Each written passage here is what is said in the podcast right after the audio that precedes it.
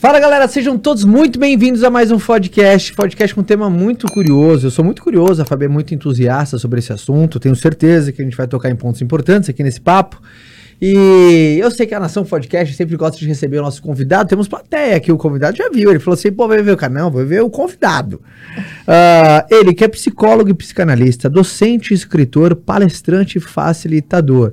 Eu queria que o podcast, todo mundo que está assistindo aqui, nos ajudasse a receber o nosso convidado, o René Schubert. Acertei? Ah, é, Uma salva de palmas. Acertei o sobrenome? Acertou. Fiz até o biquinho, Schubert, que você me, você me ensinou, né? Sim, Alemão. Primeiro, René, obrigado. Uh, hoje a gente veio falar de constelação uh, familiar. Então, é um tema.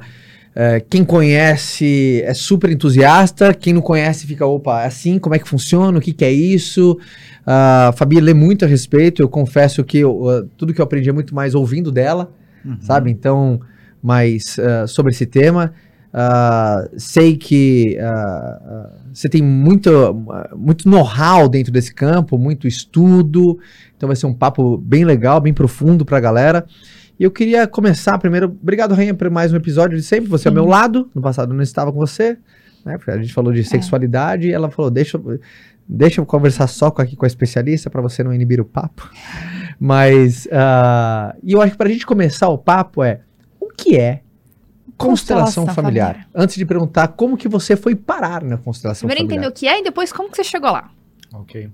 É, o que é? Vamos começar pela palavra, né? E aqui no Brasil a gente fala constelação familiar e vamos entrar um pouco no alemão, né? No alemão a gente fala Familienaufstellung, que é o lugar ocupado na família. Ou seja, é uma técnica, é uma abordagem que tenta ver qual que é o lugar que a gente ocupa dentro do nosso sistema familiar. Ah, eu sou filho.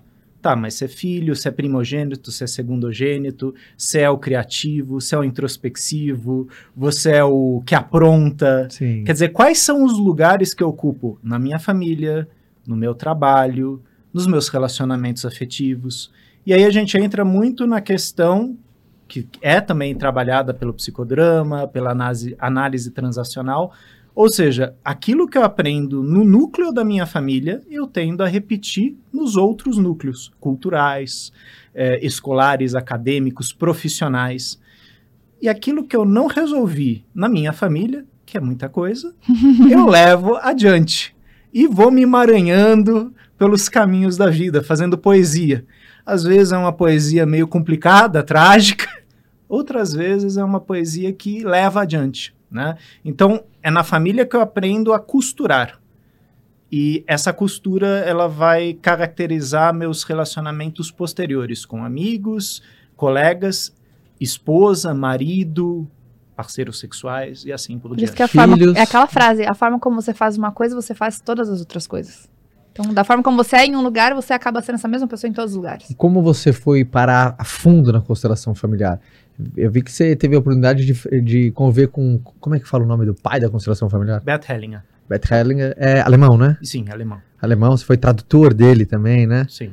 É, mais ou menos em 2006, eu trabalhava dentro de um hospital psiquiátrico e nós, quando trabalhamos com pacientes psiquiátricos, a gente trabalha com as famílias, claro, né? Porque a gente sabe que a disfuncionalidade, né? a gente fala que um paciente psicótico, esquizofrênico, o sintoma não é dele, é do todo, é de todo o sistema. Então a gente traz toda a família para avaliar os sintomas e as cumplicidades né, desse sistema, ou então o fenômeno do bode expiatório. Né? Alguém tem que carregar o peso, e é aquele indivíduo. Então a gente verifica, tá, se a gente, entre aspas, bem grande, curar aquele indivíduo, vai melhorar o sistema familiar ou vai piorar de vez? Quer dizer, como que a gente faz isso? Bom, em todo caso, eu estava com colegas né, da, da, da, da supervisão de terapia sistêmica familiar, e uma delas me falou: Renê, você é alemão. Tem um cara lá na Alemanha que está fazendo um trabalho com, com pacientes psiquiátricos, só que ele tem uma teoria muito estranha, muito diferente. E aí eu fui atrás. Não era o Bert Hellinger, era o Gunther Weber, que era amigo de Bert Hellinger médico, psiquiatra, que começou a utilizar a constelação com familiares de pacientes esquizofrênicos. É todo um modelo específico, né? Não é da, da forma como a gente faz aqui no Brasil, é um modelo experimental. Mas aí eu tomei contato com os livros do Bert Hellinger, comecei a estudar. E aí, lentamente, de 2006, a, 2006 até 2009, eu fui fazer minha formação. Né? Porque eu percebi que era uma ferramenta que, para aquele contexto né, psiquiátrico, de saúde mental, iria agregar no meu currículo. Né? Então, é, isso é até uma, uma questão importante de ser falada, né? Constelação é uma coisa, psicologia é outra, psiquiatria é outra, né? A constelação é uma ferramenta. Pelo menos eu a utilizo como uma ferramenta. Por isso que eu sou um facilitador dela, né? Eu não sou ah, o, o psicólogo constelador. Não, não, não. Eu sou psicólogo, sou psicoterapeuta, eu sou facilitador, né? Então, existem contextos onde eu aplico a tal da constelação familiar, que muitas pessoas confundem com astrologia. com misticismo também, né? misticismo, Sim. E, na verdade, é uma técnica de colocação. Qual que é o seu lugar? né? Por exemplo, se eu falo para vocês, se eu falo para o público de vocês, ah, imagina teu pai, imagina tua mãe, imagina teu avô, imagina tua avó, as pessoas imediatamente vão evocar aquilo que a gente chama de imago, ou seja, a imagem psíquica que a gente tem deles. E muitas vezes a pessoa, só de fazer essa, esse, essa imaginação, ela entra em contato com afeto. Raiva, mágoa, carinho, ternura. E é isso que a gente trabalha no, no, contexto da constelação familiar. Quer dizer, quais que são os afetos, quais são os lugares dos afetos naquele sistema familiar. Por isso que uma pessoa que vai procurar uma constelação, na maioria das vezes, ela tem um tema. Ela tem algo que está pegando. Né? Por exemplo, falar de uma coisa que não tem aparentemente nada a ver. Ah, Caio, a Fabiana me convidaram para fazer um podcast.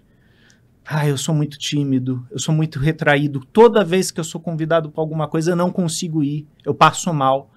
É um tema? É um tema. Né? Você pode trabalhar isso com hipnose, você tá, pode trabalhar com PNL, você pode levar isso para a constelação. constelação. Principalmente quando a gente percebe que isso é uma sintomática recorrente.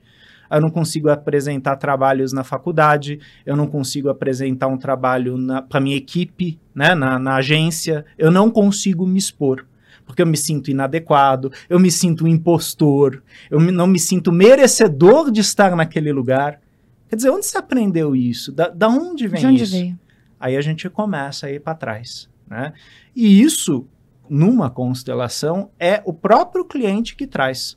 Né? Porque às vezes a, a pessoa traz uma coisa um tanto, como você falou, Fabiano, na mística. Não, eu entrevisto o cliente. Ele me traz todas as informações. Onde que a gente vai olhar? para o que que a gente vai olhar. E às vezes, no meio do caminho, começam a aparecer memórias. Isso que é o mágico, né? Uhum. Então, não é o facilitador que tira um coelho da cartola, né? A gente brinca, facilitador não é mágico, o cliente é mágico. E naquele contexto, com aquele grupo, coincidências, sincronicidades vão acontecendo e de repente o indivíduo fala: "Nossa, eu nunca tinha visto dessa maneira". Então, Bert Hellinger ele tinha uma frase que dizia: a constelação ela traz à luz aquilo que estava encoberto. Uhum. Ou seja, sempre esteve lá. Só que, às vezes, por uma questão de maturidade, por receio, X, a pessoa não podia olhar para aquilo. As informações já estão lá. Já estão lá. Né? Então, ela, elas aparecem. Né? E, deixando bem claro, é um, um, uma técnica, uma abordagem, a gente fala uma abordagem terapêutica alternativa, é, que não tem nada a ver com religião, né? Então, se você é espírita, se você é católico, se você é do, do candomblé, muçulmano, você pode fazer ela, né? Ah, mas eu acredito em espíritos. Não tem problema nenhum, meu amigo. Eu não vou entrar nisso. Se você trouxer isso, tá tudo certo. mas eu não vou puxar por esse, esse caminho. Sim. Né? René, será que a gente, para começar a entrar mais profundamente nesse assunto de constelação, a gente já pode começar a falar sobre as três leis? Porque acho que elas são pilares fundamentais para a gente entender o funcionamento de qualquer sistema, né? Sim. E, e o legal do, do, papéis, né? Eu sou um cara muito prático e o bom é que já fica muito mais lúcido para a galera de entender qual que é o papel que você exerce dentro daquele ambiente. Porque às vezes se você faz o papel errado, tem um desarranjo ali de geral, né? Uhum, uhum. Então mesmo familiarmente, quantas vezes tem as inversões de papel? É, por exemplo... É uma das leis, ele vai falar. Ah, tá. Então pode falar. É que a Fabiana ela já conhece, né? Ela é, já passou pela experiência. Eu não, eu já vou, eu já vou aqui na tentativa e erro. Não, não, mas faz, faz todo sentido. E é legal, tá eu, trago, eu trago muito mais uma ótica de uma pessoa que não conhece. Uhum. Exato. E tá assim de, pô, deixa deixa. Eu sempre, eu sempre me permito sempre o, o, aquele da dúvida do vai lá, ver, se interessa. Então isso é legal também. Eu trago muito. Que com certeza tem muita gente igual eu. Já ouviu, mas sabe, não sabe direito o que é, como funciona. Então legal. Quais são as três leis? Um, é interessante até você colocou como lei, né, Fabiana? É, em alemão a gente fala ordens, né? As ordens do amor e é traduzido para o português como lei. Só que quando a gente coloca lei, a gente imediatamente pensa na justiça, uhum. né? A gente pensa em certo e errado. E não é isso, né? As ordens do amor são é, ordens que passam por debaixo daquilo que a gente conhece.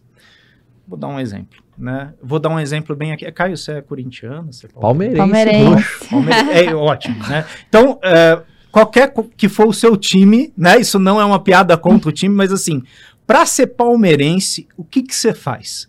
Você põe a tua camiseta preta, né? Verde. Verde, exatamente verde. Vai lá no Allianz Parque e quando o, o, o jogador faz um gol, você começa a gritar, a pessoa que está do teu lado, suada, que você não conhece, se abraça e vocês choram juntos.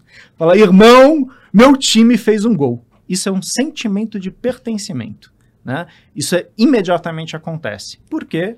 Né? Você está com a camiseta, você está representando uma lealdade. É, essa é a primeira ordem do amor, pertencer. Todos nós buscamos pertencer ao nosso grupo. Né? O, time de futebol é um exemplo, é bem visível. Dentro da nossa família, a gente também tem isso. Né? Quer dizer, quais que são as ordens do papai e da mamãe para eu pertencer, e eu estou falando de uma coisa que é invisível e não falada. Nem sempre papai e mamãe colocam né, no quarto as regras. Não, não. Você tem que saber elas. Na nossa família, a gente faz assim. Então, por exemplo, um exemplo de pertencimento é racismo. Né? E agora eu pego um tema delicado, mas onde a gente aprende o racismo? Dentro de casa por causa das piadas, por causa do jeito que se fala de certo grupo, de certa religião, de certa etnia. Né? E eu vou reproduzir isso como filho, em lealdade ao papai, em lealdade à mamãe. Então, muitas vezes um filho é machista porque ele aprendeu com quem? Muitas vezes a resposta vai ser com o papai. Com a mamãe. Ele aprendeu a ser machista com a mamãe. Logicamente não tem regras, né? A gente aprende muitas coisas em casa, isso a gente chama de socialização primária na psicologia, e depois a gente vai para a socialização secundária, onde a gente vê na, na escola, na feira, na igreja, no, no grupo de, de capoeira, que as famílias não são do jeito que papai e mamãe falou. Aliás, às vezes eu nem tenho papai e mamãe, eu venho de uma instituição. Eu, eu não sei quem é meu pai e minha mãe. Então eu fico procurando esse meu lugar de pertencimento. Às vezes, com meu pai e com minha mãe, eu não me sinto pertencendo. Né? Então a primeira ordem ela fala disso. Todos nós temos um lugar na família. E na verdade, a, a nossa vida inteira a gente vai procurar esse lugar. Porque ele muda. Né? Então, vocês hoje são marido e mulher, são pai e mãe. Né? Olha só quantos, quantas funções, quantos lugares vocês foram ocupando. E se de repente eu sou um marido que não quer ter filhos? Como é isso para o vovô e para a vovó? Você não vai dar um herdeiro para gente? Qual o peso disso dentro de um sistema familiar? Ou qual que é a marca de pertencimento? Não, como meu filho, você tem que me dar um neto. E aí a gente sabe que cada sistema é de um jeito. Então a constelação familiar, a gente também fala que ela é fenomenológica. Ou seja, ela olha para o fenômeno, diferente da psicanálise, que é analítica. Né? Então ela analisa algo. A constelação ela reconhece aquele fenômeno e a gente sabe, cada família é de um jeito. Não importa se vocês dois, como casal, forem me procurar para temas particulares de vocês, eu vou falar, ok, então primeiro eu constelo um, depois eu constelo outro. E vão, aconte vão acontecer coisas diferentes porque você vem de uma família, ela vem de outra. Eu sei que tem gancho aí, né? Que a gente fala, marido e mulher são uma comunidade de destino. O que, que significa isso? Você foi procurar nela e na família dela soluções para as tuas questões e ela foi procurar em você e na sua família. O que, que você veio procurar em mim, hein, amor? Pra, É isso. pra eu resolver essas pepinas, Vou hein? procurar coisa, hein? Sim. E, e, logicamente, muitas vezes é, inconscientemente. Na Uhum. maioria das vezes inconscientemente. Né? Quer dizer, isso é falado por Bert Hellinger, mas isso já estava na psicologia. Jung já falava disso, Carl Gustav Jung, Freud já falava disso. Então, é, um relacionamento a dois, entre homem e mulher, entre homem e homem, entre mulher e mulher, existe algo que o outro me instiga. Tem algo lá que eu, eu quero pra mim. E muitas vezes o outro nem sabe o que é isso. e eu nem sei formular o que, que eu quero do outro. Né? Por isso que a gente fala que num relacionamento só sexo não basta, só dinheiro não basta, só amor não basta. É um conjunto de coisas, porque o indivíduo está procurando o que? O lugar de pertencimento. Onde é meu lugar junto com a minha esposa? Onde é o lugar junto do meu marido? E aí a gente sabe que meu marido, minha esposa, é uma quando está sozinha comigo, é outra tá, quando está junto com o pai e com a mãe. Ou quando está com as amigas, quando está com os amigos. Quer dizer, nós encenamos diferentes avatares, personagens, máscaras. Eu sei o que eu busquei em você. Segurança. Que bom. Tô fazendo uma retrospectiva na minha É? mente. Aham. Eu lembro de você, quando você me levou a primeira vez na sua casa, e aí você começou a falar da sua família, sua mãe, seu pai, e aí eu pensei, nossa, é uma família estruturada, bonitinha, mamãe, papai, é, trabalham, tem uma vida próspera, família organizada, todo mundo ali almoça junto de domingo. Eu falei, gostei. Que legal. Posso pegar teu exemplo? Pode. Bacana isso, né? É, Sim. Um tema bastante recorrente hoje no Instagram, tal, tem, tem muitos influencers falando disso, profissionais da área, relações tóxicas, né? É, que não tem a ver com a segurança que você buscou para ele, não. Mas eu tô pegando um outro gancho. Por que, que as pessoas que estão numa relação tóxica muitas vezes falam, pô, mas eu tenho o dedo podre. Toda vez, todo relacionamento que eu tenho, eu Verdade. cometo os mesmos erros. E aí, quando você começa a fazer um trabalho de autoconhecimento, começa a fazer uma terapia, começa a se aprofundar, você começa a voltar para casa, onde você começa a entender a fórmula da toxicidade. Na verdade, no ambiente tóxico, você se sente pertencendo. Aquilo é familiar para você. Ah, mas que coisa doida, Renê. Todo mundo é doido. Todo mundo tem seu grau de, de Exato. maluquice? Exato. E na verdade é importante, como dizia é, Raul Seixas, né, a gente entrar em contato com a nossa maluquez, né, Assim, é, co- co- com, essa nossa me- é, metamorfose ambulante, Sim. né, para poder transformar. A gente não precisa ser igual aos nossos pais, mas a gente precisa entender que a gente vai fazer igual a eles, com consciência ou sem consciência. E quando a gente faz com consciência, a gente pode falar, ó, vou fazer um pouquinho Diferente. diferente, né? Que é a virada, sem perder o meu lugar de pertencimento. Isso porque a gente só está falando de uma ordem do pertencimento. É uma das mais importantes. né? E tem uma parte que ele fala bastante sobre quando você tenta excluir uma pessoa que pertence, né? E o, o caos que isso gera. E, e- e vejo que tem pessoas que falam assim: ah, mas aquela pessoa fez muito mal pra minha família, meu irmão destruiu a família. Como é que você pode fazer com que aquela pessoa pertença à família, mas ao mesmo tempo mantenha uma distância, entende? Que é, que é o pulo do gato, né? Quer dizer, como trabalhar essa questão que é tão dolorida, tão difícil no meu sistema, conseguindo apartar sem excluir. Exato. né? Então, sim, às vezes eu tenho que me afastar da minha família. Às vezes existem aspectos tóxicos. E eu preciso fazer um detox para voltar, né? E faz sentido muitas vezes quando na adolescência ou na fase adulta eu saio de casa, eu vou para fora. Não precisa ser para Londres, eu vou de repente para Bauru, mas eu, eu, eu me afasto da minha casa para poder sentir Quem um- eu sou, né? quem eu sou, qual- o que que eu valido de pai e mãe, e muitas vezes voltar para casa e falar, olha, agora eu entendo melhor isso aqui. Sem que seja com o dedo em riste na cara do pai e da mãe, né? Que aí, aí a gente está falando de uma afronta, de um desrespeito. Não é isso.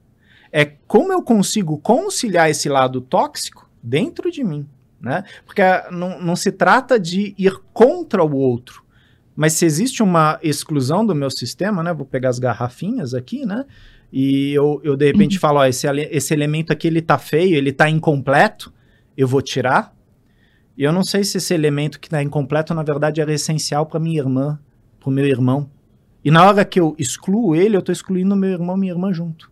Ou todos aqueles que dependiam desse elemento aqui. Então, uma exclusão nunca é uma. Ela arrasta um monte de coisa junto. E já que o nosso sistema familiar ele é vivo, o que não foi resolvido há 100 anos atrás continua ecoando. Então, uma das frases do Hellinger, a cada eh, descendente curado aqui, o sistema inteiro reverbera. Quando ele fala curado, ele fala no sentido de incluído. Quando algo que foi excluído por qualquer razão, né? Eu vou pegar uma coisa que foi bem comum aqui no Brasil, apesar de que o tecido brasileiro ele é misto. Mas talvez até vocês vão concordar com isso, vocês ouviram isso da família. Ah, minha avó foi laçada, né? Uma índia que foi laçada por um português. E aí muitas vezes a mágoa, o rancor, né? Eu fui estuprada. E como que é isso? Como que é essa marca no sistema familiar? Ou, por exemplo, ah, você é bastardo. Você não é dessa família, porque você é fruto de uma traição do meu pai. Quer dizer, são, são temas extremamente delicados e, por incrível que pareça, não são incomuns. Né?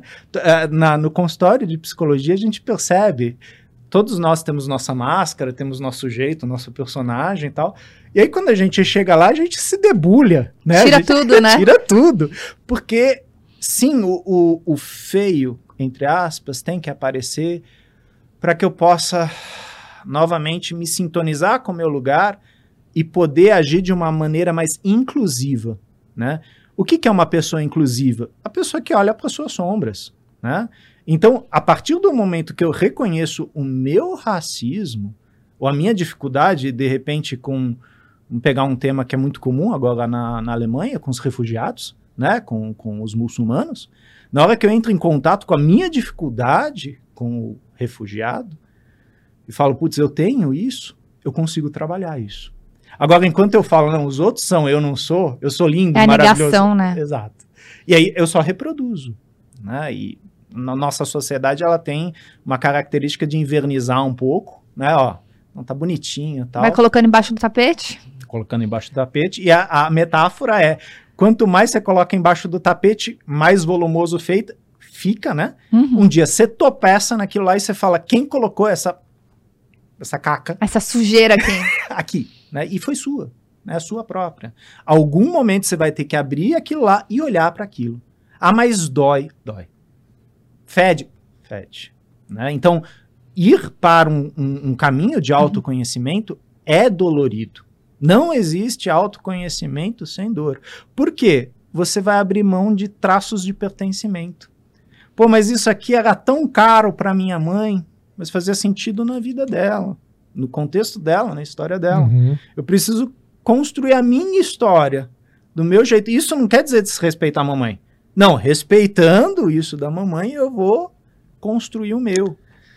Como que as pessoas estão vindo aqui? Você tem algum indício que ah, ah, os papéis estão desorganizados na sua casa? Existe, obviamente, os efeitos colaterais são problemas. né? Papéis desarranjados, é, crises e problemas e coisas que não conseguem ser resolvidas, enxuga gelo, né? Que o problema não é a- o efeito colateral, é a causa, né? A causa é essa inversão do papel. Como que, quais são os sinais claros que assim, Acho que primeiro tem que falar do que, que são os papéis, né? Da ordem, para as pessoas entenderem e aí depois Pode como ser. que arruma. É, na verdade, a sua pergunta, a pergunta dele entra na segunda ordem, É. né? Que é o a precedência. né? Então, digamos, é, você é meu pai, né? E eu chego pra você e falo, por que, que você não fe- fez nada direito? Você voltou naquele cara, quem que você pensa que você é? Uhum. Quer dizer, essa atitude em relação ao pai, né? é, pô, cabe respeito, né? E respeito não significa que eu vou fazer tudo que o papai diz Concordar, né? concordar, mas, né, é, você tem uma opinião, eu tenho a minha, e nós podemos conviver dessa maneira, se eu for uma pessoa inclusiva. Mas talvez eu aprendi a fazer isso com você porque você fazia isso com teu pai. E eu vi isso desde pequeno, esse desrespeito, esse desmando de papéis, e eu assimilo e reproduzo. Né? E aí a gente tem um movimento repetido de pai para filho, de avô para pai, para filho, para neto, para bisneto. É, algum desses tem que parar e falar: cara, eu quero quebrar esse ciclo. Isso não está me fazendo bem. E muitas vezes, isso é interessante, eu me caso com uma mulher, ou eu me caso com alguém que vai falar: escuta, você trata assim teu pai? Isso daí não, não, tá, não tá legal. E pela primeira vez a pessoa percebe: nossa, será que tem outro jeito? De repente vai fazer uma terapia, de repente vai fazer um coaching. De repente, através do coaching, percebe que trata o pai desse jeito, o chefe desse jeito, o supervisor desse jeito. Aí eu não consigo ficar em nenhum trabalho. Por quê? Nas primeiras quatro semanas eu brigo com alguém. Porque eu não aceito que ninguém me dê ordem. Ou uma coisa que acontece muito, né? Eu, de repente, venho do sistema familiar onde um patriarcado, né? Papai, vovô, todo mundo sempre mandou. Homem, manda. E aí eu vou para uma empresa, Fabiana é a supervisora. E falam para mim, ó, Fabiana vai ser sua supervisora. Mulher não me dá ordem, não. Você acha? Meu amigo, você está em tempos modernos. E eu começo a sabotar a relação é, laboral porque eu não aceito esse tipo de hierarquia. Só que a questão é, eu estou trazendo uma coisa do meu sistema familiar para dentro do ambiente de trabalho. Uau. É o que a gente chama de sobreposição de contextos, né? Quando eu trago daqui para cá, eu faço assim. Uhum.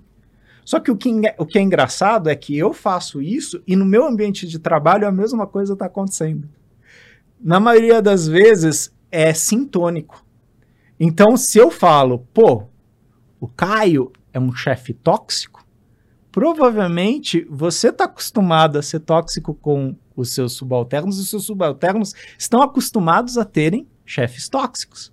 Então, o consultor que for trabalhar numa empresa assim, ele vai olhar o todo. Né? E a mudança vai ser de cima para baixo. Por isso que é complicado. Não adianta você ir para o chão de fábrica, arrumar o chão de fábrica. Não. Começa é em cima. A estrutura inteira.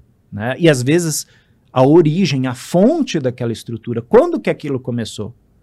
E muitas empresas, às vezes, se basearam nisso. Vamos falar de uma empresa de, de exploração, de extração, né? Pô, mas tem trabalho escravo. A gente sabe que isso ainda existe. Sim, desde o começo tem. Como é que você vai mudar? Como você vai adaptar isso? Como é que você vai transformar uma empresa que sempre foi de extração em uma empresa ecologicamente correta? É um trabalho de anos. Né? E a gente sabe que as empresas estão, estão fazendo esse movimento. Só que aí você tem que mudar não só a cultura da empresa, a consciência de todos os clientes. Né? Inclusive a forma como você contrata o cliente. Né? Então você vai contratar um cliente que tem uma cabeça já mais ecológica e não tão uh, de extração, de destruição, exploração. de apropriação, de exploração. Né? Então tem a ver com comunicação também, né? Mas entrando um pouco né, na, na tua pergunta, é, sim, todos nós aqui temos papéis. Os papéis são estabelecidos de maneira bem clara numa empresa, às vezes também numa família, mas tem coisas que passam por debaixo do pano. Né? Então, se vocês forem convidados para jantar na minha casa, de repente eu vou chegar e vou falar: ó, você senta lá e você senta lá. Por quê? Porque meu pai sempre vai sentar aqui, minha mãe sempre vai sentar aqui, meu lugar é esse. Desde que eu sou pequeno. É verdade, tem lugar para sentar à mesa. Uhum, é verdade. É verdade. E, e, e, é complicado quando, às vezes, de repente, você tem um amigo carioca, né? Você tem um amigo norte-americano que chega e, meu, senta no lugar do pai e, meu, se apropria daquele lugar.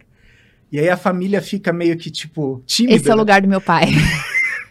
e, e se reorganiza. Né? Então é legal observar dentro da nossa família quais que são os roteiros rígidos. E eu não estou falando que eles são errados, mas existe flexibilização.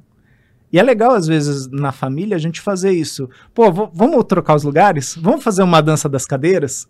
Como é? É, é um, é um treino de flexibilização? Exato. Como é sentar no lugar? E é, é interessante isso, você falou de treino de flexibilização. flexibilização. É, no meu consultório, tem as cadeiras, e muitas vezes os clientes perguntam, qual que é a sua cadeira? Né? Eu falo, não, não tem. Mas eles estabelecem uma ordem, né? A gente senta. E aí, depois de alguns meses, eu falo, agora você senta aqui. Mas é a sua cadeira. Eu falo, então, senta aqui. Sente como é esse lugar. Você contar sua história de um outro lugar. Quer dizer, você girar na sala e mudar a perspectiva. Que é a brincadeira, brincadeira, né? É o, é, o, é o lúdico que a gente faz numa constelação. Como é eu olhar o meu sistema familiar de cima para baixo? Como é eu olhar ele de baixo para cima? Daqui. Né? Quer dizer, se eu mudar a perspectiva, eu mudo o que eu estou observando. E às vezes eu percebo uma dinâmica que eu não estava vendo. Né? Então muitas vezes o cliente fala: Nossa, mas meu pai não está me olhando com raiva, está me olhando com amor. Falo, então, é que agora você está olhando como adulto. A tua lembrança de criança é teu pai olhar com raiva. E na verdade não era raiva, era, de repente, era um cara muito sério. Firmeza. Talvez até chucro, né? Cara né? punha as ordens, mas assim, era um jeito que a criança internalizou, de forma às vezes traumática. Né? Isso pode ser ressignificado pelo adulto. Aí entra aquilo que você falou, né? Criança ferida. É, criança ferida, eu, você. Essa para quem entender, antes da gente começar, eu tava falando pro René que eu recebi uma, uma, pergunta na caixinha do Instagram, e a pessoa falando assim: ah, a maioria das crenças limitantes que a gente tem vem da criança ferida. Eu falei, não, vem do adulto que ainda não entendeu que ele é um adulto, ele ainda age como se ele fosse aquela mesma criança ferida. Sim. Todos nós carregamos várias crianças. Existem, inclusive, as crianças livres, né? Que é o nosso potencial criativo. Só que às vezes eu tive a, a, forma como eu fui educado e a forma como eu absorvi a forma que eu fui educa, educado me restringiu. E eu guardei a minha criança livre e só fiquei com uma criança ferida. E isso vem à tona nos relacionamentos. Então eu olho pro Caio, de repente, imediatamente eu me coloco num lugar assim, tipo, ai, cuida de mim. E de repente, se o Caio for um cara proativo, ele, isso vai engatilhar nele uma certa raiva. Fala, pô, Renê, isso lá é postura? Ai, não fala assim comigo. tal. E as pessoas entram nesses lugares. Aí você fala, pô, mas isso é infantil. O infantil em nós nunca morre. Ele tá lá, ele precisa ser olhado, ele precisa ser trabalhado para ele adultecer junto com o nosso adulto, ou para o nosso adulto dar a mão para ele e falar: Não, vem comigo, eu cuido de você. Não é o Caio que vai cuidar da minha criança. Eu tenho que cuidar da minha criança. Isso também é complicado num relacionamento afetivo. De repente eu olho para minha esposa e falo: cuida da minha criança ferida. Coitada, olha a carga que eu tô colocando nela. Sim. Eu preciso cuidar dela. E ela precisa cuidar da criança dela. Logicamente que nós dois juntos podemos, como casal, nos uh, apoiar. O companheirismo, a, a, parceria. E isso leva o casal adiante. Né? Agora, eu colocar toda a carga de dificuldade, sofrimento em cima do outro, você vai resolver isso para mim, isso não dá certo. Né? Que é o que o terapeuta, psicoterapeuta e facilitador espanhol Juan Garriga conta no livro Onde Estão as Moedas. Né? Que ele fala que da nossa família a gente recebe moedas. De repente você ganhou umas moedas de ouro, ela ganhou umas moedas de prata, eu ganhei umas moedas de barro. São as moedas que eu tenho. Aí de repente você adorou ela também, e eu cheguei e falei: isso aqui é lixo, não serve para nada. E eu vou procurar as moedas que eu quero, as de ouro, nos outros. Em você, em você. Só que as únicas moedas que eu posso receber estão lá atrás com os meus pais. Né? Então eu vou ter que voltar atrás e vou ter que aceitar, ace assumir a força do meu sistema e o propósito, a missão, a carga do meu sistema. E nesse sentido não tem leveza. É do jeito que é se é pesado ou leve, cabe a mim como que eu vou administrar isso.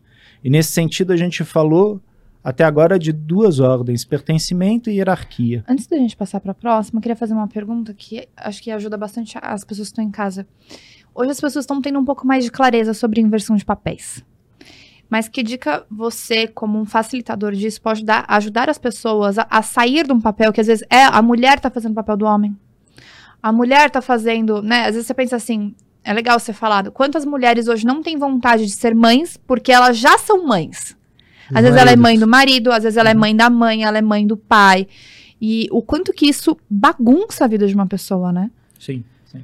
Que é o, é o Pô, cuidador. Às vezes, quando, né? é, quando, às vezes quando sei lá, a, a mãe é viúva, aí o filho faz o papel do, Do do esposo, da mãe, aí Bagunça começa a ter o conflito da, da sogra com a esposa, porque, sabe, então isso, isso é muito forte, cara. É uma das coisas que, mesmo sem, por exemplo, na hora que se fala isso em eu falo, cara, é muito real isso. Uhum. Você tem essa inversão brutal, né? Ou aquela, a, a- mulher que assume o papel de, de ser a, o pai-mãe, né? Que, por exemplo, o pai-mãe, quando você deve ouvir isso, deve doer no teu ouvido, né? Porque. E, e às vezes é com circunstância da vida. Ela foi parar nesse papel por circunstância da vida. Até não teve nem intenção de parar nesse papel, Uhum. Né? Sim. É, um exemplo muito co- comum de inversão de papéis é, é aquela questão do, do divórcio. Principalmente quando o divórcio ele é litigioso, né, é, é agressivo, e a criança ela ocupa um lugar de esponja. Ela ocupa o lugar da carência da mãe e da carência do pai. Sim, em parte isso é inconsciente e tal, mas aí respondendo a tua pergunta, Fabiana, é muito importante a pessoa procurar um espaço para trabalhar isso, terapeuticamente. Né? E aí pode ser um psicólogo, eh, pode ser um mentor, pode ser um coach. Né? Logicamente, como psicólogo, eu sempre vou indicar um psicoterapeuta. Mas de repente você tem uma boa relação com o seu médico tal, mas alguém que possa te mostrar que lugar é esse que você está ocupando e como você está reagindo nesse lugar. Né? A questão é, eh, quando a gente é uma granada e explode, a gente não sabe o estrago que a gente faz. É verdade. Agora, quando a gente olha de fora, a gente fala: caraca, meu, fui eu que fiz isso? Foi. Foi você. Né? E aí, eu, eu, em cima dessa consciência, eu consigo, de repente, olhar para o meu, meu filho e falar: filho, eh, isso é demais para você. Papai vai cuidar disso. Isso daqui é pro adulto. Né? Vai brincar. Agora, se eu não consigo fazer isso, eu viro filho. Olha o que a tua mãe tá fazendo comigo. Você acha que presta isso? Uma mulher fazer isso? E ó, é a mãe do menino, né? O que, que eu tô fazendo com o feminino desse menino? Né? Ou com a, toda a representação de maternidade que ele tem. Eu tô machucando. A mesma coisa se eu viro e falo teu pai, aquele canalha, aquele, aquele sujo. Eu tô atingindo o masculino daquele menino. Né? Então, a gente tem que ver a, a criança, ela. Talvez é uma metáfora um, um tanto estranha, mas eu gosto dela. Ela é, é uma, é um modelo de Lego. Né? E o, o bom do Lego é que você pode fazer um modelo da, Uhum. da, da- do manual de instrução, ou você pode criar qualquer coisa que você quiser. E a questão é, não precisa ficar daquele jeito, você pode remontar, né?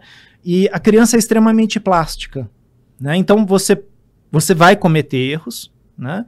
Mas você também pode consertá-los, né?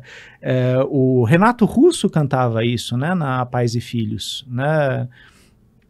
É, agora me, me foge um pouco o- a letra, mas assim, nós somos igual aos nossos pais e nós vamos cometer os mesmos erros dos nossos pais. Agora, se a gente tem consciência disso, será que a gente não pode fazer um pouquinho diferente?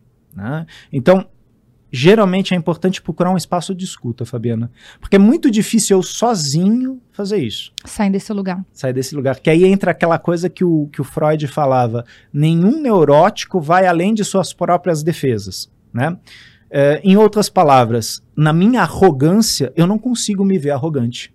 Né? Então eu, eu distrato as pessoas e eu só vou perceber isso se alguém de muito valor para mim chegar para mim e falar: cara, não tá, não tá bonito isso que você tá fazendo. Você percebe que você faz isso? Eu? Você tá fazendo isso. Putz, eu não imaginava. Porque eu achava que era o jeito certo. Não, não é, não. Você está destratando as pessoas. Está rebaixando as pessoas. Então, muitas vezes eu preciso de um espaço neutro, de um espaço de escuta, para poder levar isso e ter uma devolutiva. Né? E a questão é, na psicoterapia, geralmente na psicoterapia, na psiquiatria, você tem um profissional que é neutro. Ou seja, ele não, ele não tem essa mistura de papéis, porque ele não é da tua família. Né? E ele, ele não tá querendo te agradar, né? Ele só quer te ajudar a resolver ali. Exato. E aí ele vai apontar, e ele vai apertar na tua ferida. E aí você de repente vai falar, nossa, é assim mesmo? E numa constelação familiar, às vezes na forma como o indivíduo estrutura o seu sistema familiar, ele fala, mas não é assim não. E na constelação você vê que Como é que assim. funciona a estrutura familiar em caso de adoção? Muda alguma coisa? É, no caso de adoção, isso é uma- um assunto muito importante, né, e também muito comum aqui no Brasil. é, se eu olhar para aquela criança adotada e falar: olha, você tem pai e mãe biológicos. Eu sou seu pai de coração, eu sou sua mãe de coração. Quer dizer, se eu respeito os pais originais, né, biológicos daquela criança, essa relação tem, tem, tem futuro. Agora, se eu excluo, se eu escondo isso. Finge que isso não aconteceu, né? Finge que não aconteceu, eu tô tirando a força. Sabe que eu tenho criança. uma amiga, amiga, é, uma colega, e ela, por muito tempo, ela foi. Ela, você percebia que ela não tinha lugar. Não tinha lugar. Ela sempre era como se fosse a ovelha negra. Sempre as coisas com ela eram diferentes, dava tudo errado. Ela era excluída, as coisas não aconteciam certo para ela. Ela foi descobrir que ela era adotada lá para os 25 anos de idade. Uhum. E ela falou: agora tudo fez sentido, porque agora eu consegui entender tudo. E às vezes a gente acha que ela nunca vai perceber. E, é, e era exatamente o comportamento de exclusão, sabe? Sempre fora. Ela tava sempre fora. Aí a hora que descobriu que era adotada, tudo fez sentido. Uma coisa que acontece, às vezes, na constelação, Fabiana, é, numa constelação a pessoa descobre não que ela é adotada, mas que aquele que ela pensava que era o pai dela não é. É outro. E a, o que a gente faz na constelação é simplesmente colocar mais um elemento. Então existe aquele pai do coração, que ela acreditou que era o pai biológico, e existe o pai biológico, que na verdade é quem atua sobre o campo da criança. É, o campo na constelação é algo muito complicado de explicar precisamente, mas o que atua sobre mim é biologia. E talvez a teoria da epigenética hoje ela explique muito isso. Né? Então eu tenho um fenótipo, eu tenho um genótipo, eu tenho meu gene que me constitui, e eu tenho uma série de padrões de crenças que também vêm no pacote, né? Só que esses eu peguei de papai e mamãe biológicos. Lógico que um pai e uma mãe adotivos que se colocam nesse lugar e falam: olha, você tem pai e mãe, mas nós vamos te dar educação, nós vamos te dar alimento, nós vamos te dar base. Ok, e num, em algum momento esse garoto vai chegar e vai falar, mas eu quero saber quem é meu pai e minha mãe. E esses dois é importante que eles deem é, possibilidades para essa criança entrar em contato com sua origem. Todos nós temos uma ânsia por saber a nossa origem. Uhum. Né? E talvez na, na entrevista que você fez de educação sexual isso tenha vindo à tona. Toda criança pergunta, mas de onde eu vim? Né? E não necessariamente ela está perguntando da questão sexual. Ela quer saber de onde eu vim. Sim, você veio da semente do papai e da semente da mamãe. Que na verdade vieram do vovô e da vovó. E tem uma frase que a gente fala em constelação que é muito interessante. Quando a sua mãe estava na barriga da sua avó, isso vale por causa da Fabiana, a Fabiana já estava lá. né? Então, dentro do ovário da mamãe, na barriga da vovó, já existia já um potencial, uma semente potencial, né? Porque as mulheres carregam essa semente. Os homens vão produzindo ela até um determinado momento, depois vai diminuindo, né? Mas essa questão biológica é, é, tem muita força na constelação e na constituição do sistema. Então, se você tem sua origem, vou, vou chutar, se de repente tem uma origem portuguesa, espanhola. É indígena eu, mesmo. Português, italiano Português, e índio. É. Ok. Isso tudo dá força para você, para sua pessoa. E se você tiver conectado com teu, tua matriz indígena, tua matriz portuguesa, assim como eu, com minha matriz a, a germânica, a matriz brasileira, e aí entra também afrodescendente, nativa, eu consigo ir para frente. Agora, se em algum momento eu negar isso, isso às vezes acontece, ah, não, mas esse, esse sobrenome aqui, a Silva, ah, não, né? Isso daqui é muito ruim, né? Tira o Silva. Só René Schubert. É mais chique. Eu estou excluindo. Né? E isso acontece com muita frequência. Né? Quer dizer, logicamente, eu posso fazer uma, um, um, um nome é, profissional. Isso não significa que eu estou excluindo. Mas a questão é a forma como eu faço isso. Se eu, se eu viro e falo, não, isso aqui eu não quero no meu sistema, eu estou excluindo. Né? E, na verdade, não tem como a gente falar. Ó, isso tem a ver também com o sobrenome de marido? Sim. Eu lembro, foi difícil eu trocar, colocar o dele junto. E ser reconhecido assim, porque vinha toda a carga daquilo e eu falei, até que ponto isso é meu ou não é? Aham, sim, sim. Aí ele me falou uma coisa: você não precisa pegar a referência do que tem, a gente pode fazer um- um- um- uma referência nova desse sobrenome. Exato. Eu falei, vamos embora. Então, me convenceu, me cadastrou, vamos embora.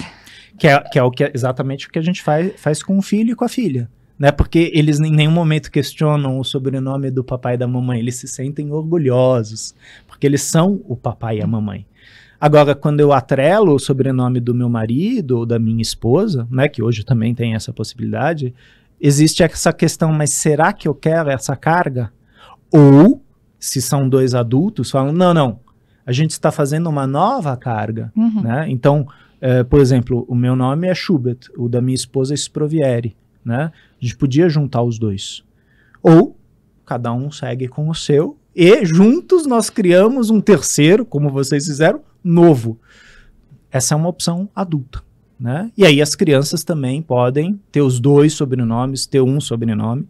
Mas essa é uma temática muito importante porque por muito tempo o sobrenome feminino da mãe foi excluído. Né? Não, venha do pai ou da mãe, não, não interessa. E isso tem consequências. Eu tirei do meu pai, acredita? E ficou da minha mãe. E aí, os efeitos que isso tem. É, mas eu acho que ficou o seu muito mais porque as pessoas já chamavam pelo do meio, né? É, E você ia perder um pouco pra você a sua identidade. Salai. E, e qual que era a terceira lei? A gente falou da terceira, terceira lei? Ela é, eu não conhecia essa lei. E a hora que eu descobri essa lei, me deu tanta clareza de tanta coisa. Qual? É do dar e receber, né?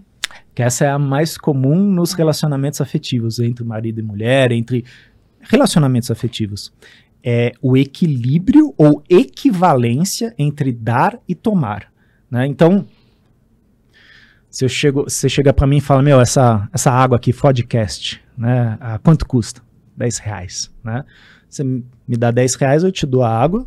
É uma troca muito clara. Sim. E você faz o que você quiser. Você pode dar para Fabiana, você pode jogar fora, você pode guardar e não usar. É sua, você comprou. Agora, se a gente vira amigo, que, que você dá, tá dando para mim? O que, que eu tô dando para você? Sim. Isso não tá claro e existe uma troca acontecendo, né? Novamente é aquela coisa que passa por debaixo. Por que, que tem pessoas que imediatamente a gente gosta e tem aquelas pessoas que hum, né? Logicamente que vale a pena, né? Isso a gente fala na psicologia, não se deixe levar pela primeira impressão. Se permita uma segunda, terceira impressão, porque a primeira impressão é o preconceito do seu sistema. Uhum. Tipo, não, com essa gente aqui a gente não anda. Calma. Você não é, né, o, o, o- o preconceito representado de pai e mãe. Você pode fazer diferente. E aí você pode estabelecer uma troca diferente com o meio. É, Bert Hellinger falava que na, na equivalência de troca, os pais dão aos filhos e os filhos tomam. E os filhos nunca vão devolver. É assim que funciona. Filho Pai, não deve nada pra pai e mãe. Nada. Filho toma. O que, que vai acontecer? Um dia esse filho, com esse potencial, com esse dom, com essa carga, porque às vezes é uma carga, vai transformar isso. Às vezes, e se a gente observa aí figuras notórias, né, de grandes homens de negócio, às vezes a gente vê uma carga familiar muito pesada e a pessoa transformou isso, inclusive, como algo coletivo. Conseguiu transformar isso num bem coletivo, né? Isso não é para todos, né? É, é exatamente como que eu vou fazer essa transformação, como que eu, qual que vai ser meu propósito. Aí o Bert Hellinger fala muito do filho pródigo, né, da Bíblia, né? Bert Hellinger foi padre, né? Até que ele num determinado momento ele deixa de sê-lo e se torna um terapeuta, né? É, teólogo, pedagogo e psicoterapeuta. Pelo menos na Alemanha é reconhecido como psicoterapeuta. É, mas ele trazia muito essas metáforas e a parábola do filho pródigo ela fala muito disso. O que eu tomo dos meus pais e o que, que eu faço disso. Então tem uma frase que muitas pessoas atrelam ao Bert Hellinger, mas não é dele. Não sei de quem é, não consegui encontrar. Isso é, é complicado hoje em dia na, na internet. Você tem muitas referências falsas, né? Mesmo você procurando pra caramba, você não acha a origem. Fala, você não é responsável pela forma que teus pais te trataram, pelos traumas, pelos maus tratos. Você não é responsável. Mas você é responsável hoje, como adulto, de fazer diferente. Com a sua criança. Porque é às vezes eu falo, tipo, ah, Caio, eu sou mal-humorado porque meu pai era grosso comigo. E eu sou mal-humorado com você. O que, que você tem a ver com meu pai, Caio? Sim. Né? E aí é aquela coisa, eu tô dando essa moeda de troca para você. O que, que você vai fazer? Tipo, não, não quero. E aí, de repente, eu falo, pô, eu não sei o que acontece, as pessoas me afastam.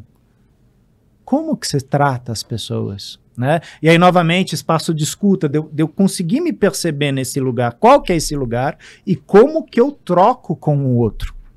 E é muito interessante que o primogênito faz isso de um jeito, o segundogênito faz isso de um jeito, o caçula faz isso de um Ne- jeito. Por mais que a gente tenha 10 filhos, eles nunca ocuparão a mesma posição. Não. Cada um será de um jeito completamente diferente. Cada um vai Doido isso, né? É, cada um vai tomar o papai e mamãe de um jeito.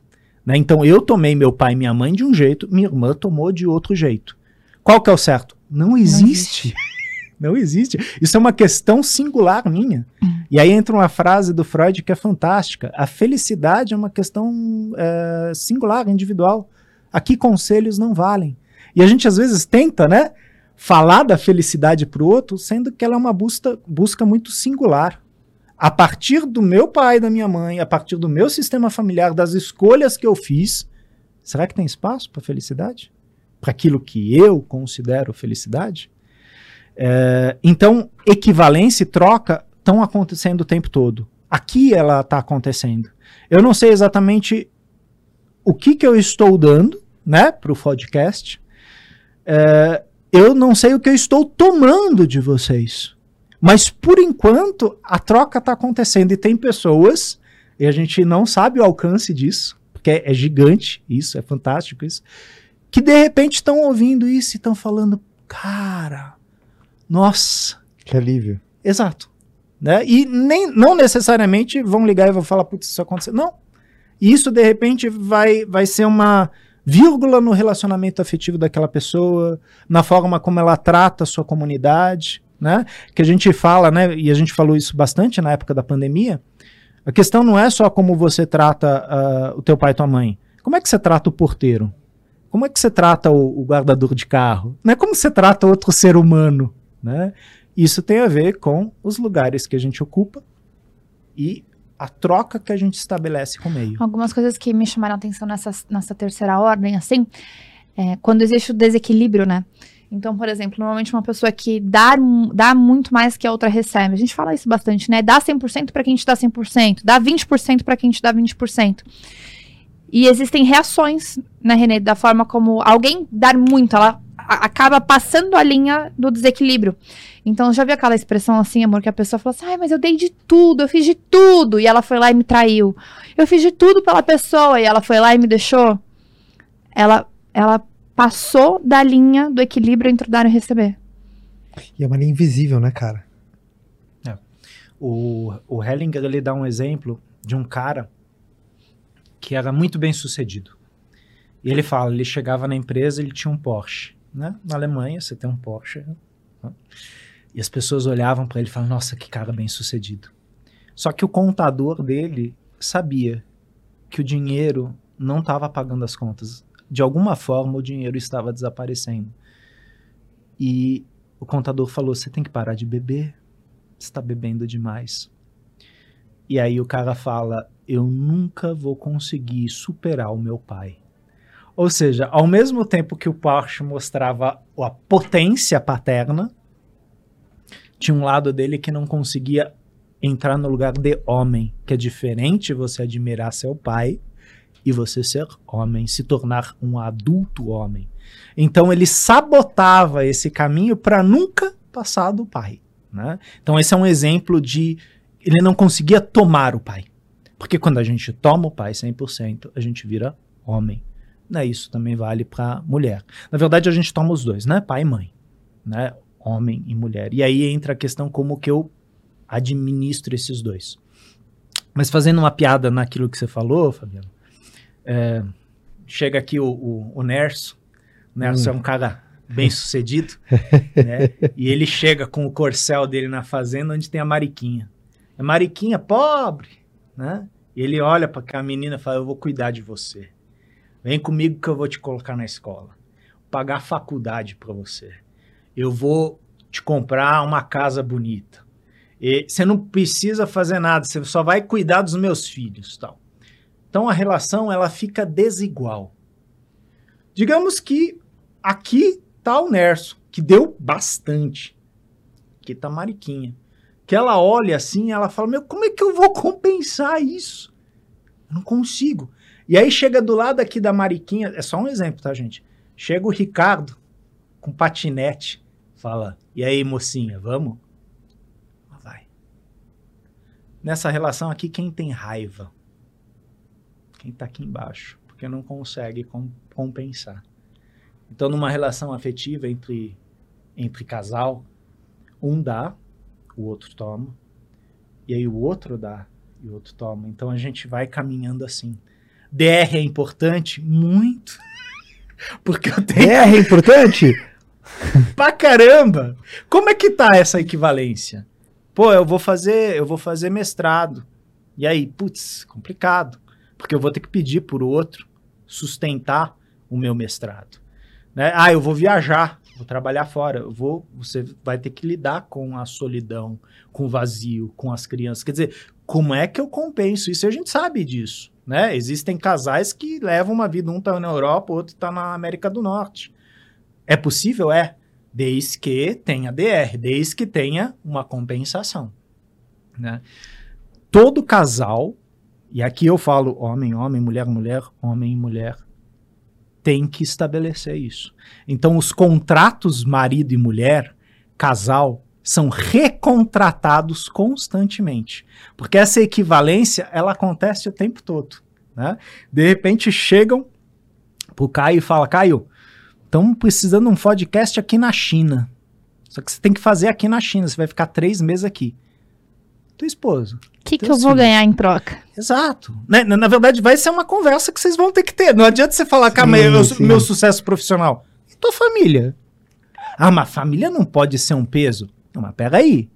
Tu é responsável? né? Cê, e a tua responsabilidade junto a, a, aos filhos. Né? Então, você tendo filhos ou não tendo, você sempre vai ter que recontratar com seu parceiro, sua parceira, como que tá essa relação. Né? Hoje em dia a gente fala que tem, não tem mais casais, tem trisais. O que já era complicado ficou três vezes mais difícil. Mas é possível. E no caso de pais, como que o pai faz para segurar que o filho eu não sei se isso é uma pergunta besta, enfim. Não existe pergunta idiota, só a que não é feita. Exatamente, eu concordo com isso. E aí, mas principalmente, tem como os pais, tendo consciência que é importante respeitar os papéis, auxiliar que os filhos deles façam o papel certo? Não sei se ficou clara a minha pergunta. Sabe? Por exemplo, a Bela. Eu não entendo. A Bela, a Bela quer ser mãe. A Bela, a, a Bela dos, muitas dos vezes ela, ela, quer ser, irmã, ela quer eu, ser mãe eu falo do pra irmão. Ela, Bela, ah, eles têm mãe, eu falo. Muitas vezes a minha, minha filha quer ser mãe do irmão. O, a, o Theo falou assim: vou brincar. Não é hora de você brincar, vai pro seu quarto. Ela fala assim: tem sete anos. Né? Então, muitas vezes. Ainda ela, mais ela, ela mais... não fala mais assim, ela falava, porque eu melhorei, é, ela melhorou. Ainda mais com a mais nova, com a mais nova que é bebê, então aí que ela Pode reparar como ela está doce, porque a mãe dela está doce. É. Eu tive isso um pouco com as minhas irmãs, que eu fui o, o, o irmão mais velho e a minha diferença era brutal. Uhum. Então tem horas que eu cruzava a linha do irmão e queria ser pai. Uhum. E, e, eu vi que dava uma desarranjada ali. Dá. Primeiro a autoridade do meu pai. Né, eu, eu, eu, entrava num campo que não era meu, eu saía uhum. da minha alçada, né, da minha jurisdição. Exato, sim. Né? Fosse isso. Sim. E eu vi que dava uma desarranjada na coisa. Sim. Né? É, e aí cabe é, exatamente o pai ou a mãe, né, como você falou, lembrar para a criança qual que é o lugar dela. Não, não. Isso não te cabe. Isso é meu. Ah, mas eu vou chorar. Chora. Pode chorar, porque a mãe sou eu, não é você. Né? Então, uh, por isso que é tão importante a presença né, do, do pai, da mãe, no dia a dia da criança, porque essas inversões elas vão acontecer nas brincadeiras, na hora que elas estão na frente da TV, na hora que elas estão nos aplicativos. Né? Então, o tempo todo elas precisam desse modelo paterno, materno, para direcionar. Né? Pô, mas não é possível, Renê, porque a gente trabalha tal saibam o que, que as crianças estão fazendo, porque é, é, elas vão modelar, elas, elas uhum. são máquinas de modelagem, elas estão modelando tudo que elas estão vendo. E se não tem ninguém falando, olha, esse modelo aqui Não é legal. não é legal, ela vai reproduzir, né? E quando não tem, por exemplo, quando a pessoa sem a presença paterna, sem a presença materna, nunca um, um, um, um, um lugar fica sem ocupar espaço? Sabe, por exemplo, o cara que nasceu sem a presença paterna, naturalmente alguém vai fazer essa função ou às vezes isso não acontece? A, a falta de pai, ela é um lugar, e por mais que você tenha um avô, por mais que você tenha um professor de educação física, de taekwondo e tal, aquele lugar vazio sempre vai ficar. Isso é uma questão que aparece muito no consultório. A falta de pai, a ausência. O pai é limite, né? O pai é limite e o pai é direção. O fato de eu não ter pai não significa que eu não tenha direção, porque a ausência de pai é uma direção. Uhum. Mas a questão é eu conseguir ter essa consciência, né? Então, às vezes eu preciso passar por um processo para dar um lugar para a falta. A falta que a falta faz, ou a falta que a falta não faz. Uau. né? Então, eu, eu preciso eh, preencher essas lacunas, e isso é uma palavra cruzada singular minha. Não adianta eu pegar a minha palavra cruzada e dar para Caio resolver. Né? Porque Caio vai resolver a partir das ferramentas dele. Não vai me ajudar. Eu preciso encontrar essa ausência de pai. E eu posso, de repente, virar e falar para você, Caio, putz, mas meu avô preencheu minha falta Sim. paterna. Mas. Muitas pessoas falam isso. faltou. Muitas pessoas falam isso, né? Que é um tio. Ele, irmão mais velho. ele vai ter- ele vai caçar referência em algum lugar, Vai, né? vai. Mas não, não supre. Porque o, o Hellinger falava de nossa mãe temos a vida, do pai a direção. Em que sentido? A mãe, ela gera, né? A mãe, ela, ela cria e ela dá vida, né? E o pai dá limite e direção. Corta o cordão com a mãe. Exato. E fala, agora você vai fazer isso. Por isso que a gente tem aqueles vídeos engraçados, né? Mostrando a criança com a mãe e depois a criança com o pai. Você fala, nossa, a criança com o pai corre risco. Que o pai ensina. ensina risco. Ensina a, que a, que a Caminhar. vida- a caminhar, né? Lógico que a gente tem que dosar, né? Não é nem mãe demais, nem pai demais. Quer dizer, essa dosagem, Eu cada tava fazendo até sistema- uma reflexão, você me corrija em, em relação a isso. Sobre a questão do amor, né? Tudo, tudo é reflexo do que a gente viveu. Então, pessoas que tiveram falta de amor, talvez ela, ela ressignifica que ela precisa dar amor em excesso. E aí, o excesso do amor, tudo que é em excesso, ele causa problema. Então, são aquelas crianças que talvez a mãe ama tanto, tanto, tanto, que ela quer proteger. Uhum. E o excesso da proteção cria crianças medrosas, né? Que não, não, não, não conseguem ir ali e voltar. É, e aí você tem mães que, às vezes, com, ama pouco, então a criança cresce com baixa autoestima, né? Baixa co- autoconfiança. Então, tudo é uma grande interferência, né? Da, da nossa dosagem, de a gente saber olhar para trás o que que veio e, de forma consciente, falar o que que daqui vai sair. o- existe um ditado budista que depois o poeta Goethe trouxe. né? Nossos pais nos dão duas coisas: raízes e asas. Raiz não tem jeito. Ah, mas minha raiz é fraca, é grossa. É, é, É do essa. jeito que é. Agora, a asa é aquela coisa. Você tem uma asa de gavião ou uma asa de periquitinho. Você chegar pro papai e mamãe e falar: minha asa é muito pequenininha, não consigo bater. Ô filho, fica aqui Uhum. você vai ter que bater essas asas. Se você não bater, você fica. E aí é a metáfora da águia, né? Que a águia, durante meses, ela leva o, o ratinho para a boca do filhote. Espera nascer todas as asas do filhote. E fica voando em volta do ninho.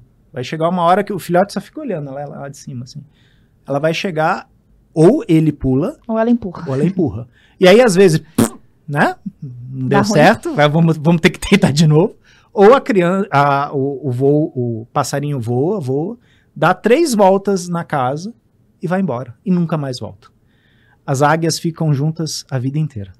Né? E elas vão ter outras ninhadas. E é bem assim: tipo, eu te empurro e você faz o A resto. constelação, ela explica isso sobre, a partir do momento que eu casei, o meu marido vira minha família?